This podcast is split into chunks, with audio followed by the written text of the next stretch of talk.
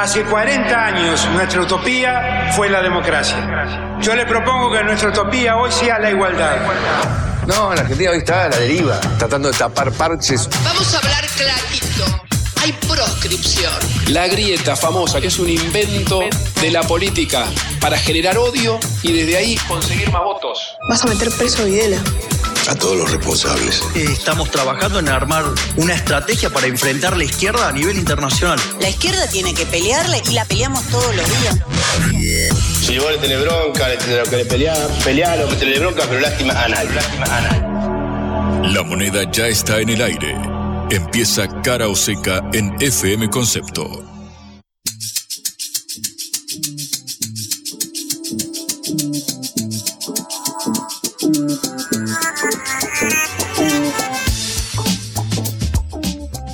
Comienzo de semana para todos en esta hora en que ya el día empieza a terminar y volvemos a casa. Les saluda Patricia Lee por Cara o Seca, esta producción de la Agencia Internacional de Noticias Sputnik y me acompaña Juan Lechman. ¿Qué tal, Juan? Muy buenas tardes, Patri. El día está terminando, pero nosotros estamos poniendo primera atención. Acá nadie me afloje, que hasta las 18 tenemos mucha eh, información. Por supuesto, después seguimos con En órbita, con Telescopio y toda la continuidad informativa de concepto. Quiero decirte que estoy muy orgulloso de que el nuevo billete de 2 mil pesos lleve el rostro de Lionel Scaloni y de Lionel Andrés Messi, los ídolos de la selección. Eh, estoy muy contento, la verdad. Juan, estás desinformando a la audiencia. ¿No son, ¿no son los que nos trajeron la tercera? Mm, sí nos trajeron la tercera, pero no están en el billete de dos mil pesos. Me lo dio acá un chico que unas cosas de unos dólares, un arbolito, no importa, después te explico, pero vos decís que me, me invocaron. Me parece que sí. Pucha, yo no lo puedo creer. Bueno, Patri, igual, de todos modos arranco bien la semana porque estoy contento. Estoy contento. Vine contento al Bueno. lunes de Caro Seca. Me alegra mucho ese espíritu para el primer día de la semana, nublado y lluvioso en Y Buenos un- Aires. si uno no le pone actitud, viste que uno se pincha y lo último que queremos eh, en este clima hostil es estar bajón. Así que para eso venimos a informar como cada día. Perfecto. Bueno, hoy hablaremos en primer lugar de qué pasa entre los jóvenes. Eh, hay tanta informalidad laboral, tanto problema para conseguir trabajo y los jóvenes son una pieza codiciada en este momento electoral. Efectivamente representan, los menores de, de, de 25 o 26 años eh, representan o representamos cerca del 20-25% del electorado y es aquella porción que se está disputando y que pareciera ser que quien mejor canaliza esa, ese descontento es el segmento de la libertad avanza. O quizás no, porque atención, pa- parece haber estudios que dicen lo contrario, vamos a meternos de lleno en eso.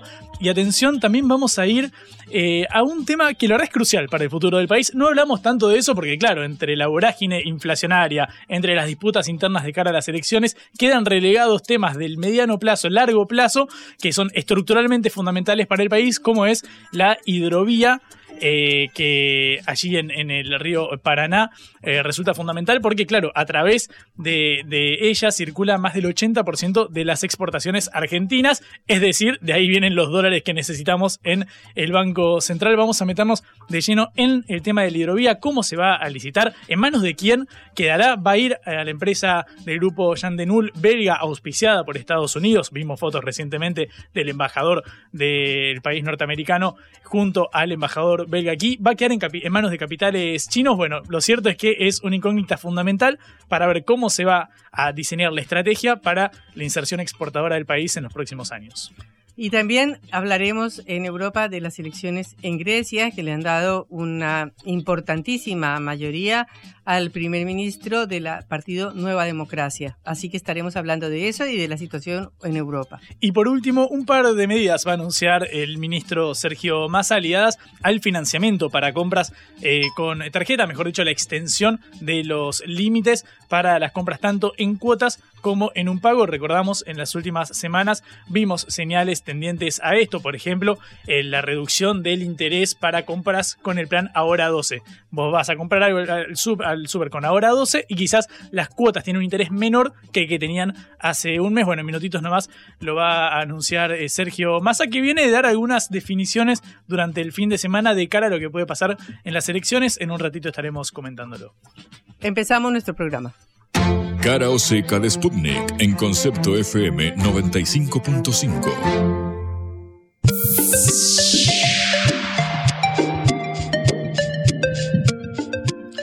¿A dónde va el descontento de los jóvenes?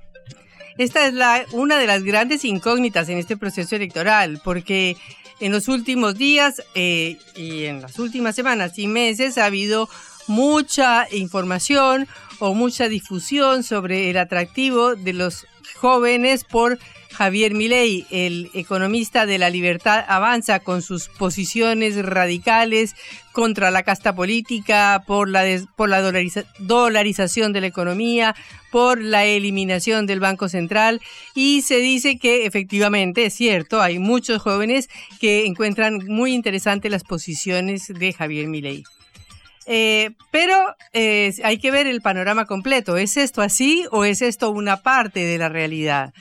Eh, según una encuesta reciente realizada por el Grupo de Estudios de la Desigualdad y Movilidad Laboral de Gino Germani, 51% de los jóvenes se identificaría con alguna de las variantes peronistas contra un 10% de los libertarios.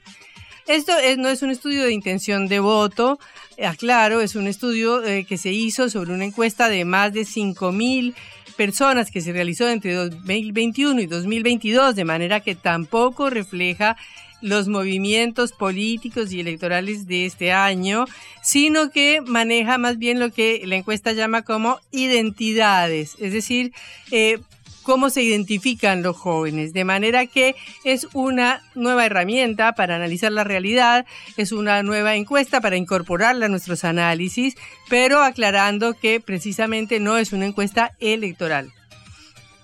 Eh, la adhesión a mi ley eh, crece en los extremos. Es un hecho, crece arriba y crece abajo de la estructura social. Por ejemplo, entre los eh, jóvenes ejecutivos y pequeños empresarios, donde un 54% tienen simpatía por mi ley, y también en lo que en Argentina llaman el pibe rapi, o sea, el trabajador que trabaja en estas aplicaciones de deliveries como Rappi y otras, eh, que son trabajadores absolutamente precarizados, que son trabajadores que no tienen ninguna garantía laboral, que trabajan con unos horarios extendidos sin absolutamente ningún sindicato ni organización que los defienda, ni ninguna manera de hacer un reclamo colectivo por sus salarios. En estas franjas también mi ley recoge 37% de simpatías. Eso no quiere decir que hablemos de que esto van a ser votos.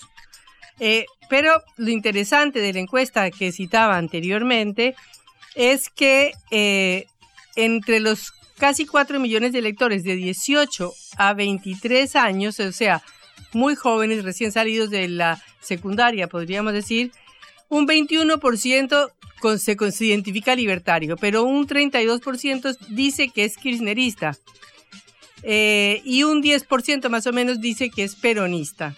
O sea que estamos en una situación, podríamos decir, de polarización. Por un lado, los que van hacia Milei y por otro lado, los que se identifican con algo que se considera en Argentina eh, el otro polo ideológico, aunque no sea exactamente la izquierda ni la izquierda más radical, como es el kirchnerismo. Eh, es decir, lo que dice el eh, que hizo la encuesta, que es el sociólogo Eduardo Chávez Molina, es que no se puede hablar de que los jóvenes van hacia mi ley, porque eso se podría decir si fuera más del 50%, del 60%, del 70%, pero lo que hay que decir es que la mayor expresión de identidad política en el país para este segmento joven es más que el kirchnerismo que eh, mi ley y los libertarios. Eh, como les decía, esta encuesta se realizó en los años 2021 y 2022, o sea, no refleja los últimos movimientos políticos ni la crisis económica y política que ha habido este año que seguramente que influencia y puede llegar a cambiar estos valores. Eh, lo que sí es cierto, eh, si vemos este problema o si vemos estas tendencias de la juventud, es que estamos ante una situación muy polarizante y una situación en, las que, en la que los jóvenes no se sienten contenidos por el sistema político, ni por un lado ni por el otro. ¿Por qué? En primer lugar, por esta precarización tremenda de la que venimos hablando en Caroseca, y es que hay un 40% de trabajadores eh, informales en el país. Ese 40% de trabajadores informales son jóvenes en su mayoría, que empiezan su carrera laboral, que empiezan sus primeros trabajos y que se encuentran que tienen que ir a estos trabajos como Uber, como Rappi, como deliveries de comidas, que son trabajos dolorosos, agotadores, trabajos en que van en una moto o van en una bicicleta, sufren accidentes. Si sufren un accidente, no solamente está el problema de los riesgos físicos que sufren, sino que además nadie les cubre ningún costo social y en segundo lugar tampoco les cubre los días que dejan de trabajar. De manera que eh, este es un dato muy importante que tiene que plantear el problema de cómo hacer con la juventud descontenta, porque es evidente que por el lado que sea, esta juventud está expresándose hacia los extremos. Eh, obviamente es distinto a lo que pasaba en los años 70, donde estas expresiones iban a movimientos como los montoneros en Argentina, eh, en Colombia, en mi país, iban a las FARC, al ELN, a organizaciones guerrilleras, y esto ya no sucede en este momento. las organizaciones que supieron predominar en los años 70 no existen más. Eh, se trata de canalizar, pero sí se trata de canalizar por la vía política un fenómeno que es especialmente eh, notable entre los jóvenes, que es este descontento y este, este cansancio con todo lo que hay. Porque lo que pasa es que estos jóvenes que empiezan su carrera, empiezan sus trabajos a los 18 años, a los 23 años, ya no tienen ninguna movilidad social. Los hijos son los hijos de una generación que quizás tampoco trabajó no vieron quizás a sus padres trabajar o vieron a sus padres trabajar en empleos muy precarios de muy bajos salarios. Si antes era bastante seguro que un padre le heredara a su hijo un pequeño departamento o su casa al final de los días, hoy eso ya no está garantizado. Y no hay ninguna posibilidad de que un joven en Argentina pueda conseguir un crédito para conseguir una vivienda. Es prácticamente imposible.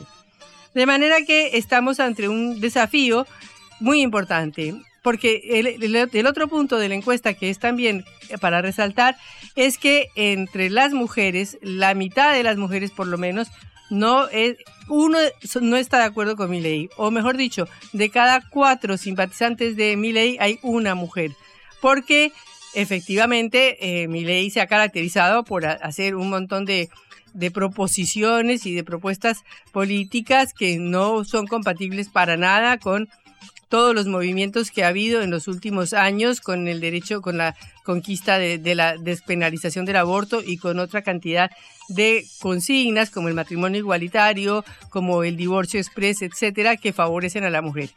Y aparte de eso, porque la mujer eh, es la mayoría de los estudiantes universitarios en Argentina, la mujer es eh, una eh, ha, tenido una penetración en la vida laboral, en la vida cultural y en la vida educativa enorme, porque también hay una enorme, gran cantidad de estudiantes secundarios.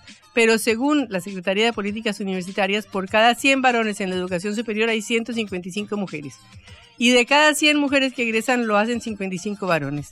Quiere decir que las mujeres participan cada vez más de la vida laboral, participan cada vez más de la vida educativa, tienen cada vez más información. Ya el se ha tardado la maternidad en Argentina, ha bajado la expectativa de, maternidad, las mujeres empiezan a tener hijos después de los 30 años y todo eso las hace muchísimo más independientes desde jovencitas y por supuesto que las propuestas de mi ley de ninguna manera las atraen. De manera que eh, todos estos factores sociológicos que se pueden ver en esta encuesta, que como les digo, no es de este año y por lo tanto no refleja las últimas tendencias, plantean que dentro de los jóvenes hay una polarización, pero una polarización para los dos lados, para lo que se considera izquierda, para el kirchnerismo y para lo que se considera derecha eh, Milei y sus libertarios. Y habría que ver también qué pasa con el Frente Izquierda, porque todavía no hemos tenido mediciones que nos digan qué cantidad de votos de los jóvenes van hacia esta expresión más extrema del arco político hacia la izquierda. De manera que los jóvenes siguen siendo nuestra gran expectativa y también nuestra, nuestra gran incógnita para estas elecciones. Blanco o negro, ¿sí o no? ¿A favor o en contra? Sputnik para la pelota para reflexionar.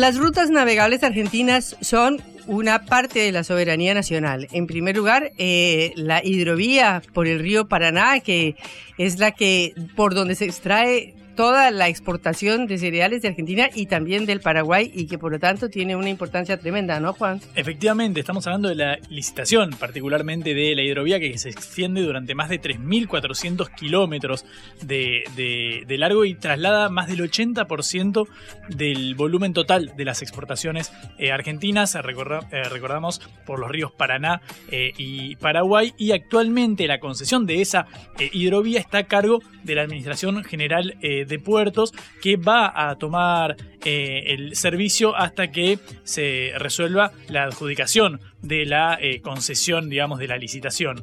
Eh, es decir, que hasta el 11 de septiembre, que es el periodo donde vencen, cuando vencen los 12 meses pautados para que la, AGP se haga cargo, ahí habrá que ver quién es el beneficiario digamos. básicamente la, licitación va a llevar a que una empresa tome la responsabilidad de trabajar el, dragado de la, de hidrovía y hubo señales en el último tiempo con respecto, bueno, a quién le interesa, a qué país le interesa que sea el adjudicatario cada uno de los contendientes. Por ejemplo, hablamos del grupo eh, Jean de Null, el grupo belga. Hace poco el embajador de Bélgica en eh, Argentina, eh, Karl Daen, se reunió con Mark Stanley, que es el embajador de Estados Unidos en Buenos Aires, justamente para sacarse una foto y básicamente dar una apreciación juntos acerca de las potencialidades de la hidrovía. Recordamos que el grupo eh, de, Jean eh, de Null eh, ya está trabajando en el, en el Paraná a, través de su compañía sudamericana de dragados, es decir, que claramente pareciera haber un interés de Estados Unidos en que la empresa adjudicataria fuera esta belga del grupo Jean de Null. También está, por otro lado, el tema de los capitales chinos, que querrá China fortalecer su influencia en la región y sobre todo en eh, Argentina, eh, metiéndose en esta licitación, metiéndose para, para, contender como uno de los, de los potenciales eh, beneficiarios de, la, de esta licitación. Bueno, es lo que queda por ver, pero sin lugar a dudas, dado que más del 80% del comercio exterior de las exportaciones y por ende el ingreso de dólares de la Argentina pasan por la hidrovía, quien resulte beneficiario va a ocupar un rol estratégico central para el desarrollo de, esta materia. Y también tenemos eh, la polémica por el canal Magdalena. Recordemos que el canal Magdalena es una alternativa al actual canal de navegación que se llama Punta Indio, pero que dirige hacia el puerto de Montevideo todos los barcos que salen de la Argentina o que quieren entrar a la Argentina y el canal Magdalena sería una vía hacia el sur, mm, directa hacia el Atlántico, que permitiría eh, que todos los puertos argentinos del sur hacia hasta, la Patagonia se comunicaran con los puertos de Buenos Aires sin salir del país y entrar a otro país. Esta también es una de las grandes polémicas y de las obras más polémicas eh, que se discute en Argentina en estos momentos para garantizar la soberanía sobre los eh, ríos navegables y sobre la salida al Atlántico, que es fundamental. Efectivamente, y bueno, de esto vamos a hablar con Horacio Tetamanti, ex subsecretario de Puertos y Vías Navegables de la Nación. Horacio, ¿cómo estás? Acá Patricia Lee, Juan Leman, te saludamos. ¿Qué tal? ¿Cómo les va? Gracias por invitarme a tu programa. Muchas gracias por tu participación, Horacio. Bueno, en primer lugar queremos pedirte una lectura general sobre el escenario en el cual se inscribe esta licitación de la, de la hidrovía para que, quienes no están tan al tanto de la trascendencia que tiene este desarrollo para, para el futuro del país. Quiero preguntarte una primera lectura eh, a raíz de bueno, la, la, relevancia del desarrollo de la hidrovía. Mira, eh, la primera reflexión que, yo quiero hacer es advertir eh, la trampa lingüística, el fraude que encierra la palabra hidrovía, ¿no? Y que lamentablemente se ha este, extendido con el uso de hidrovía, que es una especie que no es ingenua, digamos, es una palabra extraña al castellano, pero que esconde una perversa maniobra de secuestrar el sentido de lo que estamos hablando, porque inclusive desde los error, de error, del error geográfico elemental, ¿no? el desconocimiento de aspectos fundamentales de la, de la geografía, es decir, hidrovía no es ningún sujeto geográfico conocido, eh, no existe como tal, es una construcción de un tratado internacional que realmente había que revisar, y tiene como origen el puerto brasileño de, Cáceres y el destino es el puerto uruguayo de Nueva Palmira. Con lo cual no tiene nada que ver ni con el río Paraná, ni con el río de la Plata, que es justamente lo que se está discutiendo, quién draga el río Paraná y quién draga el río de la Plata, que no tiene absolutamente nada que ver ni con hidrovía ni con nada absolutamente con eso. O sea, ya partimos de la base de que estamos discutiendo, digamos, sin saber de qué objeto estamos discutiendo. La segunda cuestión es que vos un poco advertiste, y creo que fue una trampa también en que la, eh, eh, han caído mucha gente, inclusive el presidente de la República, que se trata de discutir sobre un negocio del dragado, cuando es un negocio que podrá incursionar alrededor de los 200 millones de dólares, como si eso fuese importante. Cuando lo que realmente se esconde, el conflicto del río Paraná y el río de la Plata, son 30 mil o 40 mil o 50 mil millones de dólares. Eso es lo que está en juego. O sea que para que tengas un poco la lo que estamos eh, discutiendo, es decir, en vez de profundizar una problemática esencial sobre el orden de los 50 mil millones de dólares, que es el, la producción, digamos, de toda la cuenca del Plata y del Atlántico Sur y de la Antártida, eh, justamente la palabra hidrovía nos lleva a creer la discusión si es Jean de Null, si es Pepito o fulano quien draga, cuando es absolutamente secundario. La discusión fundamental es la soberanía del país de Argentina de poder definir cómo, quiénes y a favor de qué intereses se navega. Por eso nuestra historia está plagada de esos conflictos, digamos, que dieron lugar a las batallas que forjaron nuestra historia, como la batalla de Obligado o la batalla de Montevideo. Es decir, el tema es muchísimo más grave, muchísimo más serio, y está en manos de, por lo pronto, el presidente de la República, que no sabe lo que está hablando, o no ha tenido ni siquiera dimensión de lo que está hablando, y después un Ministerio de Transporte que realmente responde más a cuestiones más coyunturales y a algunos negocios pequeños, sin siquiera advertir lo importante, fundamental para el futuro argentino. Dicho esto, el canal Madrid empieza a tomar otra cuestión, no es otro, otra mesa de arena o otro debate.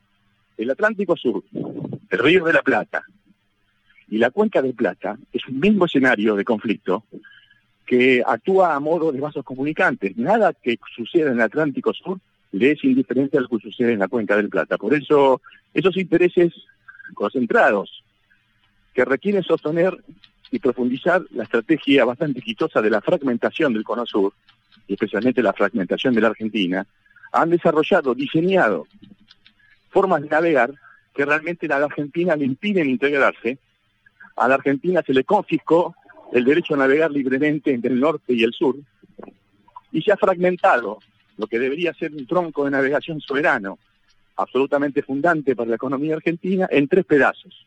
El Paraná, por un lado, que fue apropiado por las grandes exportadoras de granos, el Río de la Plata, que quedó totalmente aislado de uno y de otro, apropiado por los grandes exportadores de contenedores y el monopolio de transporte por agua, y el Atlántico Sur que quedó totalmente divorciado del resto de la Argentina, abandonado a la buena de Dios y fácilmente apropiado por los este, objetivos geopolíticos del Reino Unido. Justamente el, el, Canal Magdalena lo que tiende a hacer es ya romper esta fragmentación y es lo que deberíamos conjugar todos los argentinos, un esfuerzo de lo que es la integración, porque si algo nos ha sucedido, y especialmente en la década del 90, que nos ha llevado a esta situación tan miserable en la que estamos es justamente los fenómenos de fragmentación, de todo punto de vista, social, político, económico y en este caso territorial y de la navegación. Y ese es el gran debate. Por eso te advierto que hablemos del Río de la Plata, que es lo que está en, juego acá, que no tiene absolutamente nada que ver con hidrovía. Eso es una estafa intelectual, una especie de fraude, que lo que hace es confundirnos y sacarnos del eje de lo que realmente hoy está en discusión, que no son 200 mil millones de dólares, sino que son 50 mil millones de dólares. Bueno, y entonces refiriendo, hola, ¿qué tal? Eh, Patricia Lee los saluda, perdone. Eh, refiriéndose ahora al Canal Magdalena, ¿cuál es la discusión sobre la licitación del eh, Canal Magdalena? No, el Canal Magdalena es una obra fundamental geopolítica, imprescindible para poder resolver estos graves problemas que tiene Argentina. Que nosotros tenemos dos, dos cuestiones. Primero, es un canal que había estado totalmente aprobado con todos los proyectos terminados allá en diciembre del año 2015 y mandado a vía muerta por el gobierno de Mauricio Macri. Cuando se produjo el cambio de gobierno por Fernández, eh, la política de Fernández de transporte en el campo de lo que es marítimo y fluvial eh, no era otra cosa que la continuidad de la política de Macri y vinieron a terminar lo que había quedado inconcluso de la política de Macri, que era la entrega absoluta de la soberanía del río Paraná, del río de la Plata, del Atlántico Sur, a través de la profundización de esta estrategia de fragmentación. Eso fue el famoso decreto 949, que de haber llegado a buen puerto, ya hubiera consolidado y condenado a la Argentina a un estado de fragmentación, yo diría casi irreversible.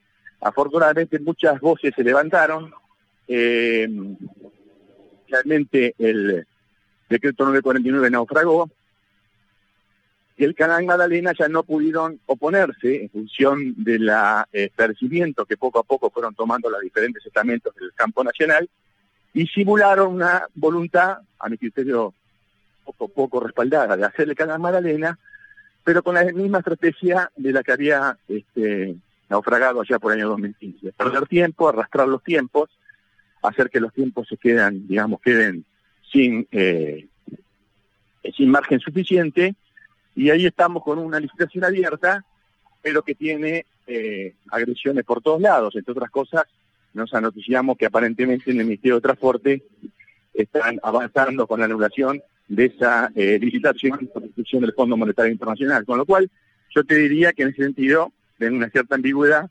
Por un lado, satisfacción que nuevamente se puso en tela de la opinión pública en Magdalena, pero otro lado, lamentablemente, escepticismo que creo que este gobierno nunca ha tenido ningún entusiasmo de llevar esta obra a buen puerto. ¿no? ¿Y cuál es la importancia, si nos puede explicar o explicarle a los oyentes, del canal Magdalena para la soberanía del país y para nuestra soberanía en el Atlántico Sur? Vos fíjate que le digo, simplemente le explico a, tu gente una cosa muy simple. Argentina no puede navegar libremente el de Mar del Plata y La Plata. No podremos comunicar el puerto de Buenos Aires con Bahía Blanca. ¿Cómo así? No podemos eh, comunicar el puerto de San Pedro con, eh, con la Patagonia. No podemos alimentar eh, con buques a la Tierra del Fuego. No podemos navegar con nuestros rompehielos libremente y soberanos sin tener que pedir permiso al Uruguay. no podemos desarrollar el cabotaje marítimo porque lo que debería ser un viaje de 24 horas, el hecho de que se nos obliga a navegar al norte desviarnos de la ruta natural, hacer espera en Montevideo, abonar tarifas en dólares y volver al, territorio argentino, como fue el caso que quedó muy patentizado con el rompehielos, es evidente que con esas circunstancias todas las ventajas que son indudables del transporte por agua quedan absolutamente neutralizadas y se, el adversario que necesita a los argentinos expulsados del agua garantiza de que no haya ningún barco de bandera argentina navegando los mares y que los argentinos quedemos este, condenados al camión. O sea, ¿tenemos que ir hasta Montevideo para ir a Mar de Plata o a Bahía Blanca? Exactamente, es, decir, por ejemplo, el caso del rompehielos, que obviamente todo el mundo sabe que el rompehielos tiene base en Buenos Aires y tiene que ir a la Antártida que queda al sur. Sin embargo, tiene que tomar un canal que lo obliga a navegar al norte, hacer espera en Montevideo, abonar tarifas en dólares y recién de ahí volver al sur. Con lo cual es bastante irracional que un país que reivindica el sur, las Malvinas, su soberanía en las Malvinas y la Antártida, por acto propio se obliga a navegar al norte este, y se imposibilita y acepta un cepo que le impide navegar al sur. Eh, bueno, realmente es algo bastante preocupante que la Argentina no tenga la soberanía para poder ir de una ciudad a otra de su propio eh, litoral o de su propia costa atlántica, ¿no? Horacio Tetamanti, muchas gracias por atendernos en Cara Seca y lo volveremos a llamar. No, por favor, gracias a ustedes y este, sigan, digamos, estableciendo ese tema porque hay gran, gran confusión y hay un proceso de información que tiende más que nada a desinformar y a confundir más que a poner las cosas claras. Claro que sí, muchísimas gracias. Hasta luego. Horacio Testamanti, ex subsecretario de Puertos y Vías Navegables. La vuelta al mundo en la vuelta a casa.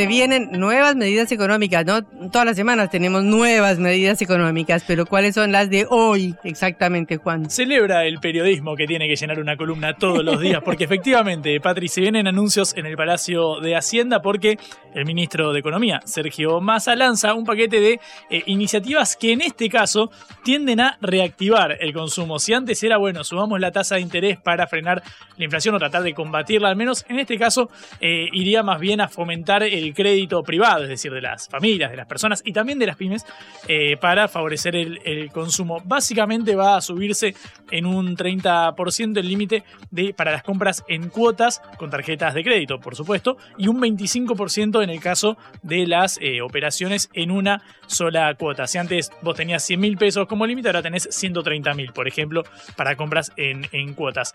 Eh, básicamente, lo que, en lo que redunda esto es que los, los que utilicen el sistema de ahora 12 para una compra de de relativa eh, de relativo tamaño, digamos, que hay que hacerlo en cuotas. Bueno, si vas al hora 12, antes habías tenido la reducción de la tasa de interés, que lo habíamos, lo habíamos contado la semana pasada.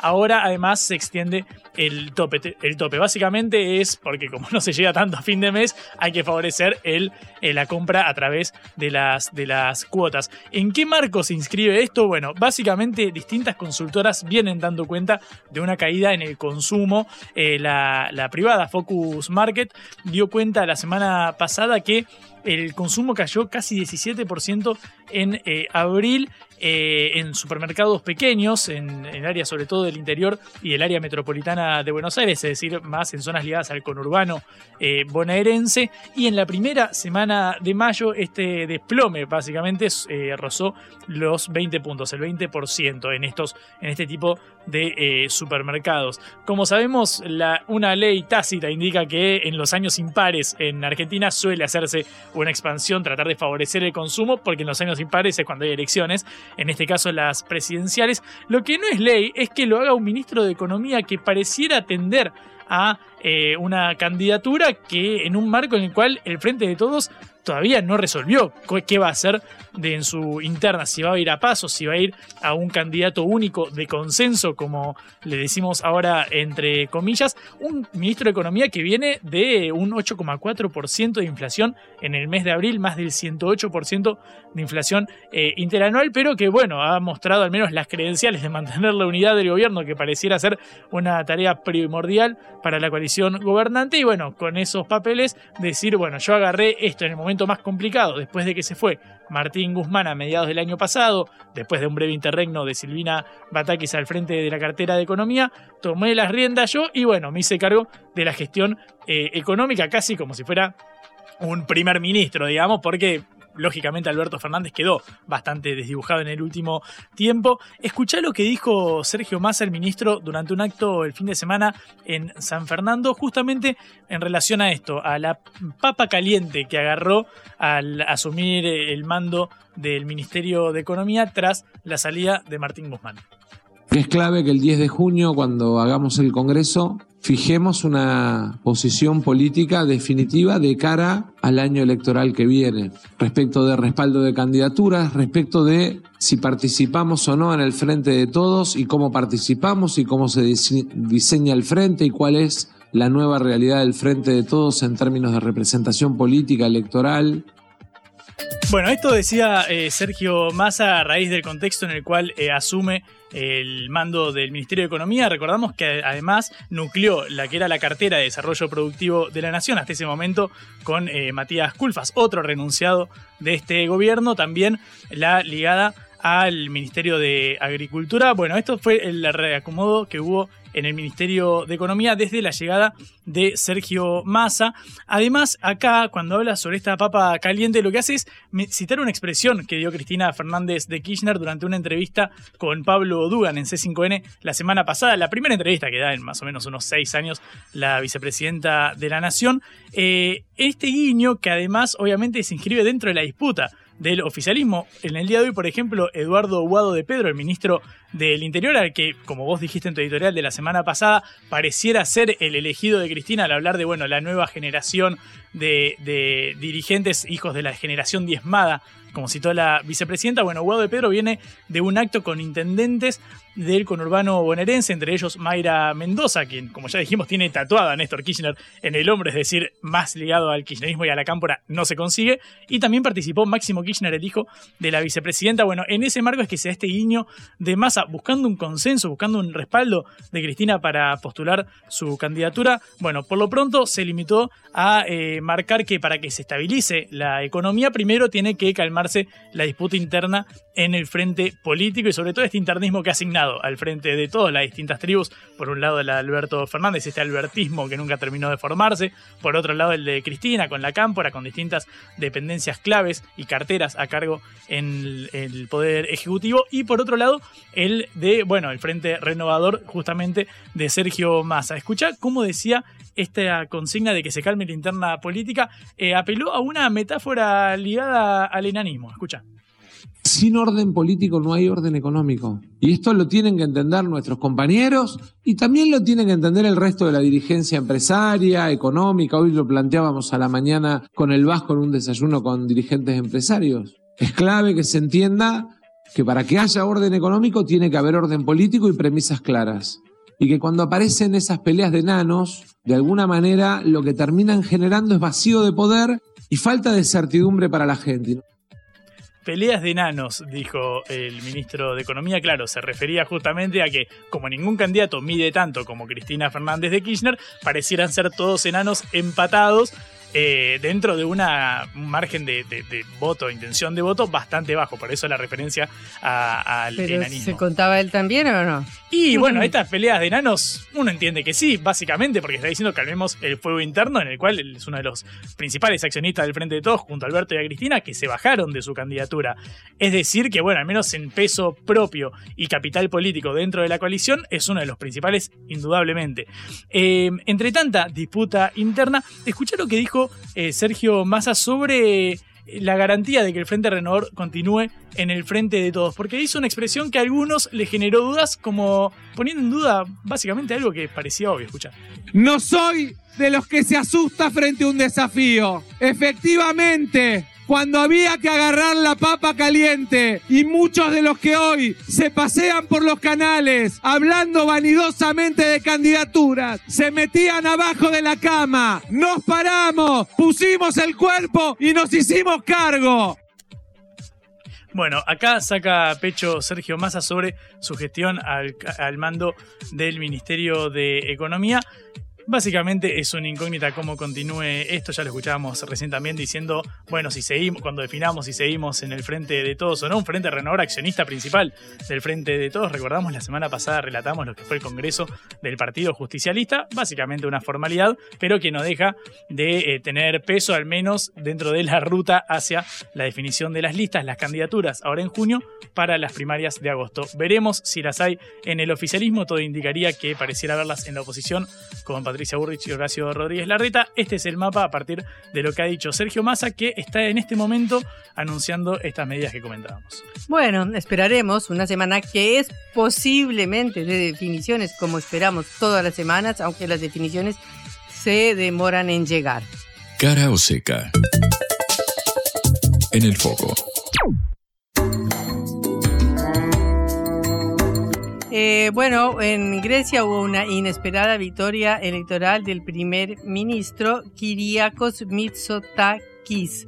Eh, pocos esperaban que el primer ministro lograra esta eh, elección tan importante y se espera que el ministro llame a una, a una votación de repetición, se llama así, para ratificar este porcentaje. sacó 41% del voto eh, y le sacó 20% más a su rival, que era el partido de izquierda Siriza. Eh, Kiriakos dijo que creía que el mensaje de las urnas había sido muy claro y que en vez de intentar un acuerdo político para formar el gobierno mayoritario, procedería con otras nuevas elecciones eh, tan rápidamente como sea posible. Se espera que estas elecciones sean el 25 de junio. Eh, bueno, esta ha sido una votación muy importante, pero al partido Nueva Democracia eh, le faltaron cinco asientos eh, para estar con una mayoría en la Cámara de Diputados y por lo tanto tiene que recurrir a esto si no quiere hacer un acuerdo con los otros partidos políticos. en 2019 había también ganado, pero excedió en este caso la votación del 2019 eh, cuando Mitsotakis había sacado a Siriza y a su líder Alexis Tsipras del gobierno. Eh, y también fue un resultado extremadamente negativo para el partido de izquierda de Alexis Tsipras. Esto se da en el contexto de una situación europea em, golpeada por la inflación, golpeada por el caso de la migración y de los inmigrantes, que en el caso de Grecia son uno de los temas más importantes. Estamos en línea con Ana Luisa Trujillo, profesora del Centro de Relaciones Internacionales de la Universidad Nacional Autónoma de México. Un gusto, Ana Luisa. Le saluda Patricia Lee desde Caraoseca, en la ciudad de Buenos Aires. Hola Patricia, buenas tardes desde México. Un saludo para todos los que nos escuchan. Muchísimas gracias. Bueno, quiero su interpretación de esta importante victoria del Partido Nueva Democracia en Grecia. Bueno, es una victoria que se da de manera amplia y que obviamente pues muestra eh, la confianza que le tiene eh, de alguna forma el electorado al Partido Nueva Democracia al darle una ventaja casi de 20 puntos en la votación final. Y esto se explica eh, por una buena gestión durante la crisis. La gente percibe que hubo una buena gestión durante la crisis de la pandemia.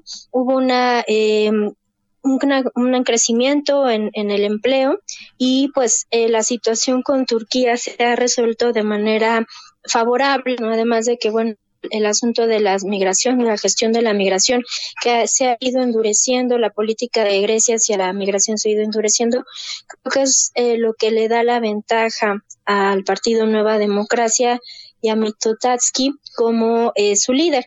Y tal es la confianza en este sentido que pues decide no tratar de formar gobierno con los dos partidos que quedan en segundo y en tercer lugar, que es eh, Siriza con 20% y PASUK con eh, 11% y va a convocar a, bueno, esperará que se convoquen nuevas elecciones para ganar estos cinco escaños de los que eh, mencionabas necesita para tener una mayoría y ahora sí poder aplicar eh, pues un programa de gobierno eh, ampliamente. Hola. Ah, sí, yo escucho. Ya, ah, bien. Eh, bueno, hace una década era, había una crisis terrible en Grecia, nos recordamos todos lo que pasó eh, cuando ganó precisamente Siriza, eh, que es el partido de izquierda de Tsipras en el gobierno, eh, y ya ahora se consolida, digamos, por segunda vez en las urnas el triunfo de Nueva Democracia. Esto eh, tiene mucho que ver o poco con el tema de los migrantes, porque entiendo que Grecia ha logrado frenar en gran medida la migración proveniente de Siria, del Asia y del África, ¿no? Sí, yo coincido, es parte de esta gestión pues medianamente exitosa respecto a la migración y también la percepción de la población de que en términos económicos ha habido eh, ciertas mejoras, ¿no? Hay un crecimiento económico del Producto Interno Bruto griego que no se registraba desde la crisis de 2015 y eso creo que también pues eh, llama la atención al electorado. Y también pues eh, nos ayuda a leer un poco cuál es la situación política de Siriza que pues queda dañado después de las eh, de todas las negociaciones y los rescates que surgen pero también de la falta de propuestas no creo que el electorado no ve en Siriza una opción viable el programa de gobierno de Siriza y las eh, perspectivas que tienen para generar crecimiento las percibe el electorado como arriesgadas, como eh, poco posibles y bueno, deciden que no quieren eh, tomar más riesgos y, y se van nuevamente con un partido pues que podría ser considerado como conservador y como de derecha, ¿no? Y pues desfonda un poco el impulso que tenía Siriza como esta nueva fuerza política en, en Grecia. Y esto por, digamos, por el aceptamiento de Siriza a las condiciones que le pusieron para eh, evitar eh, el eh, salir de la Unión Europea, ¿no? Digamos, para evitar, para las condiciones que le impuso el Fondo Monetario Internacional de última, Siriza fue funcional a todo esto, ¿no? finalmente, eh, pese a todo la crítica que, que generó en ese momento, pues no pudo contener no fue hábil en las negociaciones y Grecia tuvo que aceptar los rescates eh, y la imposición de medidas de austeridad muy importantes por parte de la Comisión y del Banco Central Europeo. Entonces, eso, pues, y todo el, el, malestar económico que generó, creo que queda un poco en, en, la memoria del electorado y, pues, eh, perjudica su desempeño en las elecciones, aunque también hay que decir que pues no tiene un programa de gobierno sólido, ¿no? La gente considera que más allá de una queja constante y de una eh, enumerar los problemas que tiene Grecia ofrece pocas soluciones. Y algunos analistas también señalan que pues no ha sido capaz de generar acuerdos con partidos de izquierda más pequeños. Claro. Que eso también le ha traído muchos problemas y, una un des, eh, una ¿cómo le digo? una de, un desdibujamiento en el mapa político europeo de, griego, perdón. Sí, y bueno, este fenómeno también se ha repetido, en, digamos, de otras maneras, a su manera, en otros países de, de, Europa por el descontento económico. Me refiero, por ejemplo, al caso de Giorgia Meloni en Italia.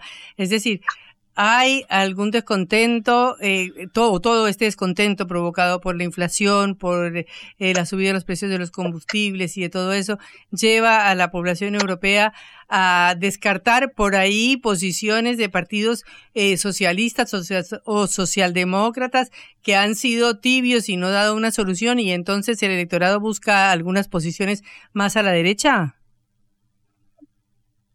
Eh, sí, sin duda, ¿no? Creo que pues el partido de Nueva Democracia no podría ser considerado como ultraderecha. No, no, no dije ultraderecha, no, más a la derecha, ¿no? Sí, sí, no, no, se compara con el de Giorgia Meloni, que ah, definitivamente sí tiene incluso conectos fascistas pero sí es verdad que pues Europa tiende a la derecha y esto pues está después de un momento de ascenso de partidos socialdemócratas que no responden bien a la crisis ¿no? y hay además una Em, pues un cuestionamiento serio a los sistemas que generalmente en, Europa son bipartidistas, ninguno responde de manera adecuada y se le empieza a dar espacio a estos partidos antisistémicos que eh, pues enarbolan algunas ideologías de extrema, no ya sea extrema derecha, extrema izquierda, y van ganando espacios porque van ofreciendo soluciones que para el electorado pueden ser atractivas, aunque no necesariamente sean efectivas ni posibles. Es el caso de Meloni.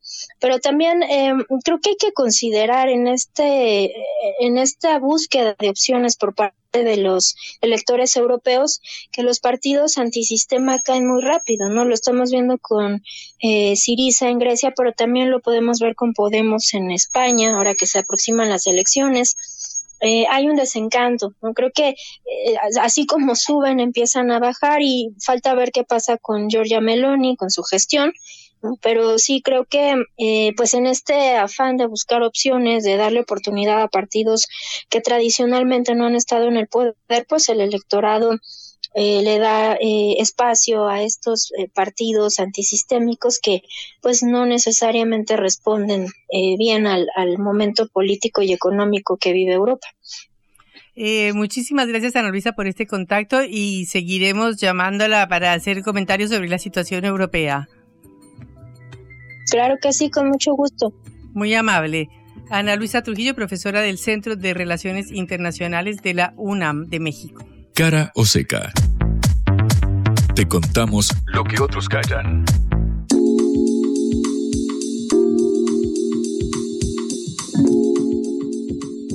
Cerramos con una noticia no muy agradable, ¿no, eh, no, por supuesto, porque estamos hablando del crimen de Griselda Blanco, una periodista de, Corrientes, de la localidad de Curuzú, Cuatiá, que fue hallada muerta en su casa. Primero apareció una soga a su lado y se había hablado de un potencial suicidio. Luego se verificó que había sido torturada y estrangulada por el crimen. Está detenido su ex, eh, su expareja, un hombre de 54 años que se negó a declarar. Hablamos de crimen y no de femicidio, porque la propia familia de Griselda eh, Blanco, la víctima en este caso, dice que esto podría estar ligado más que a una cuestión de su ex eh, marido que fuera a asesinarla, y lo cual constituiría indudablemente un, femicidio, sino las investigaciones de esta periodista Griselda Blanco con respecto al accionar de la policía de la provincia de Corrientes. Son todas las hipótesis eh, abiertas que está barajando la Fiscalía de María José Barrero Sagún. Bueno, hasta el momento está detenido este hombre, no se corroboró si fue el responsable, por supuesto, que resta todo el proceso judicial, pero tampoco se sabe si fue un, eh, femicidio, podría haber un, un ataque de mayor envergadura y otra logística ligado a la investigación de Griselda Blanco sobre el accionar de la policía de la provincia de Corrientes. Bueno, un hecho aberrante, por supuesto, que puede tener implicancias más allá de lo que sabemos hasta ahora. O sea, además de que pueda ser femicidio, eh, referido a si la mató alguien por razones de género, como su marido o alguien cercano, está la posibilidad de que sea una, un asesinato o una periodista. Claro, su libertad de, de, prensa y su investigación, exactamente, y que no se, se marque en un crimen de su pareja a, claro. a ella, eh, sino, bueno, de una logística mayor y de un armado ligado a las investigaciones y las denuncias que venía haciendo Griselda Blanco en la provincia de Corrientes. Bueno, sabremos más con el correr de los días. Hasta ahora no se descarta ninguna hipótesis. Sería muy grave para el periodismo argentino, ¿no? También, por supuesto. Eh, en cualquier caso es, en cualquier es caso, grave, es muy en grave, cualquier caso. Ya sea un femicidio más uno cada 36 horas que tiene el, el, país. Son cifras que no bajan y en este caso, si encima se trata de una periodista que está denunciando un accionar eh, ilegal de las fuerzas policiales en Corrientes, más grave todavía. Tendría otro cariz. Bueno, nos vamos con esta mala noticia, pero los esperamos eh, con todas las esperanzas de que mañana sea un mejor día y los, en la hora del regreso, en esta misma hora de la tarde y esperando que no esté tan nublado ni tan lluvioso como hoy. Nos encontramos mañana, Patri, entonces, a las 17, misma hora, mismo lugar, ¿no? Como siempre, acá. Sí, señor, y nos pueden escuchar por sputniknews.lat. Como siempre, gracias a Celeste Vázquez en la, en la operación de este envío y a Augusto Macías en la producción ejecutiva del mismo. Hasta mañana. Hasta mañana. Vamos a hablar clarito. La guerra contra las drogas ha fracasado. Se ha producido un genocidio en mi continente. Nosotros que plantar una sola voz, una sola voz y que América Latina y el Caribe le diga a los Estados Unidos de Norteamérica no más golpismo. Y se aplica lo que decía Tolstoy, un gobierno que no procura la justicia no es más que una banda de malhechores. Qué cosa rara que diga gracias a la vida a pesar del dolor, porque mi hija dio la vida sabiendo que había que cambiar. La vi ahí que, que brillaba, que sobresaltaba en ese estadio hermoso y no lo pensé y, y la fui a besar. La vida está llena de tropezones y de fracasos, pero es hermosa. Cara seca